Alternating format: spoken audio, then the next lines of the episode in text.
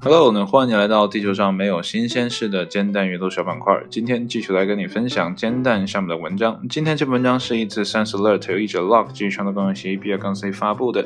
这篇文章发表于二零一九年的十二月十八号的中午十二点。文章的标题叫做《科学家利用光分解塑料》。不知道呢，从什么时候起啊，我特别关注塑料相关的话题啊，无论是污染还也好，还是这种分解也好，总之呢，对这类话题呢十分的感兴趣啊。可能呢，我们现在生活周围的很多东西都是塑料做的，如果呢，我们不能很好的处理它们的话呢，啊，势必会对我们将来的人造成很严重的损害吧。啊，反正呢，我是这么想的啊。显然呢，我的思维还是有局限性。不过不管呢是不是有局限性还是怎么样啊，现在塑料还是一个很大的问题。那这篇文章呢，或许会给我们一个新的思路。那闲话少叙，一起来看一下今天的正文是怎么说的。科学家们在上周三提出了一种环保的方法，利用人造阳光将塑料转化为发电化学品。目前呢，大量的塑料堆积在垃圾场，或者呢被倾倒在海里。那么许多国家呢，因未能解决这一问题呢，而面临其他国家的指责。而新加坡的研究人员表示，他们已经能够将塑料转化为甲酸。那么这种物质呢，可以用于发电。而在转化的过程当中使用的催化剂呢，既不会破坏环境，也不需要花费大量的资金来购买。或者呢是制得，那这里面有个解释哈，甲酸是什么？它的俗名呢叫做乙酸啊，蚂蚁的蚁，是最简单的羧酸，那么存在于呢蜂类、某些蚁类和毛虫的分泌物当中啊，是有机化工原料，也用作消毒剂和防腐剂。那么在实验室当中呢，南洋理工大学的研究人员呢，将塑料与化学物质呢混合，形成一种溶液，然后呢，通过人工阳光呢将其分解。结果表明，那些塑料在六天内就被分解了。科学家们呢，希望这个过程将来呢能在真正的阳光下进行。负责这项为期两年的研究项目的学者，南洋理工大学物理和数学科学学院的苏汉森说道：“我们现在已经能够把污染海洋的塑料呢变成有用的化学物质了。我们呢希望将这一过程转化为一个完全可再生的过程，从而通过这种方法来达到碳中和的效果。”目前呢，其他回收塑料的方法呢，通常啊会使用化石燃料来融化塑料，而在这一过程当中呢，会产生大量破坏气候的温室气体。研究人员表示，到目前为止，他们还只能把少量的塑料转化为甲酸。那么，项目负责人呢，苏汉森也承认，那么在大规模上复制这一转化过程呢，存在比较大的挑战。而且呢，继续开发这种方法呢，也需要更多的人力和资金的投入进去。啊，另外呢，值得一提的是，到目前为止呢，科学家们还只在纯塑料上进行了测试，没有对塑料废品啊，或者说废料进行测试。但不管怎么样，这种方法的啊面试至少也可以给我们带来一点点希望。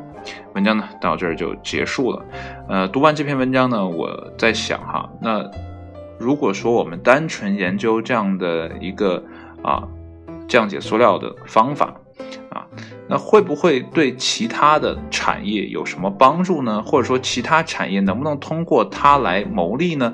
如果可以的话呢，我相信资金呢应该不是问题啊。但前提是呢，它一定要对社会啊，或者说呢对某些人能产生价值。那有价值输出的话呢，投资啊也好，或者说你继续研发也好呢，都是可持续的。不然呢，这个。科学的研究或者说呃这种呃测试也好哈，最后呢终将面临停滞的或者说搁浅的一个风险吧。那呃今天的弹友留言呢提到了紫外线哈，这是啊 win 啊 win 啊，他是他说呢呃不是紫外线的老化作用啊啊，他这个是一个提问句哈。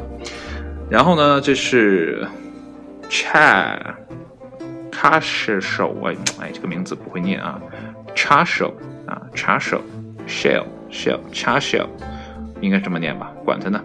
所以说呢，回收做 3D 打印耗材呀。那么塑料做打印耗材这个事情，我估计你要给它先融化也好，还是怎么样也好，肯定也需要一个过程吧。嗯，但是我不太知道啊，他说的怎么能变成 3D 打印的耗材呢？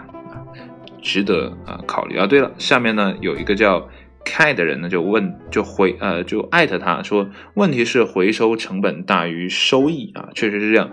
如果呢我们在呃处理垃圾也好，还是做一些其他的事情也好啊，如果呃你这个成本过大的话呢，大于收益的话呢，显然做下去呢啊是没有任何的意义的啊。起码呢在经济考量这一方面来看的话呢。啊，肯定不会有人投钱，除非呢，他是出于这种慈善啊。当然了，在慈善当中呢，也会有些人不怀好意啊，心怀不轨啊。所以呢，做慈善啊，还是你做公益也好啊，还是要有一定的原则和方针的，不然呢，这个事情真的就很难办了啊。我看一看哈，能不能找到呃今天的最后一篇文章啊？哎，我找到了啊。我来跟你再念一下哈，今天都发布了哪些文章？那么第一篇呢，叫做从饮用水中呢去除氟化物后呢会发生什么啊？会发生什么呢？你都想象不到。那么氟呃这个氟化物呢，不仅没那么可怕，还能呢有效的保护你的牙齿，看到了吧？有些时候有些时候啊，太纯净未必见得就是个好事情。那么接下来一篇文章呢，叫做地球烟花。那些随时可能会爆发的活火山，副标题呢？他们可是真的随时都有可能爆发哦！啊，所以我们活在这个世界上，有无时无刻的这种危机的存在啊。接下来呢，是谷歌地图已覆盖占全球人口百分之九十八的区域啊。我之前在啊 B 站上看到一个小伙子哈，就疯狂的在 Google Earth 上啊，疯狂找一些奇奇怪怪的地点哈，但也蛮有趣的啊。呃，它副标题呢叫做 Maps，每月呢有超过十亿用户，那么是该公司最受欢迎的产品之一。还说实话，这个产品我真的蛮喜欢的。呃，如果是谷歌 Earth 的话呢，这个欢迎程度可能会更好一点啊，因为比较有趣嘛，你能看到地球，然后你想看到世界的任何角落，你都可以。不过有些地方呢是被屏蔽的啊，我觉得你可以上 B 站上搜一下。那么接下来呢？文章的标题叫做《世界上第一个人类尸体堆肥场》。我记得之前好像跟你分享过类似的文章哈。副标题呢叫做《位于华盛顿西雅图》啊，说白了就是，呃，尘归尘，土归土啊。虽然呢，我们来到了这个世界上啊，化成了人形，但最后说白了也都是会化成灰烬啊，消散在这个宇宙当中啊。所以有的时候，呃，给自己搞的。一些仪式之后啊，兴许也没什么用，还不如呢放在啊这个坟地里哈，堆个肥什么的啊，还能对后续的一些土地啊等等的有一些帮助吧。那么接下来的文章标题呢，叫做“赢家之路”。那么仅靠聪明呢还不够，那么情商高的学生呢成绩更好。那么这篇文章呢，其实我是想分享的，但鉴于它的文章长度有点长啊，时间有点晚，所以呢就不跟你分享了。如果你感兴趣的话呢，可以自己来看一下。副标题呢叫“那些情商高的青少年呢学习成绩更好，分数更高”。哎。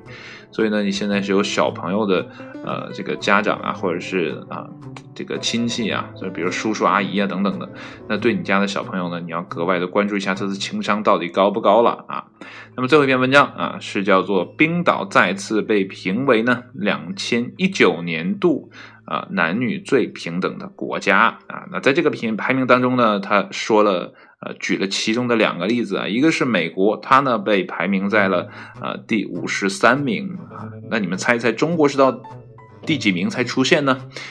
啊，我不说，那你呢自己看吧，给你留个悬念。这样的话呢，兴许你会打开煎蛋的网站，自己来读一下这篇文章。好了，今天的文章呢就跟你分享到这里，谢谢你的收听，我们下一期煎蛋阅读再见，拜拜。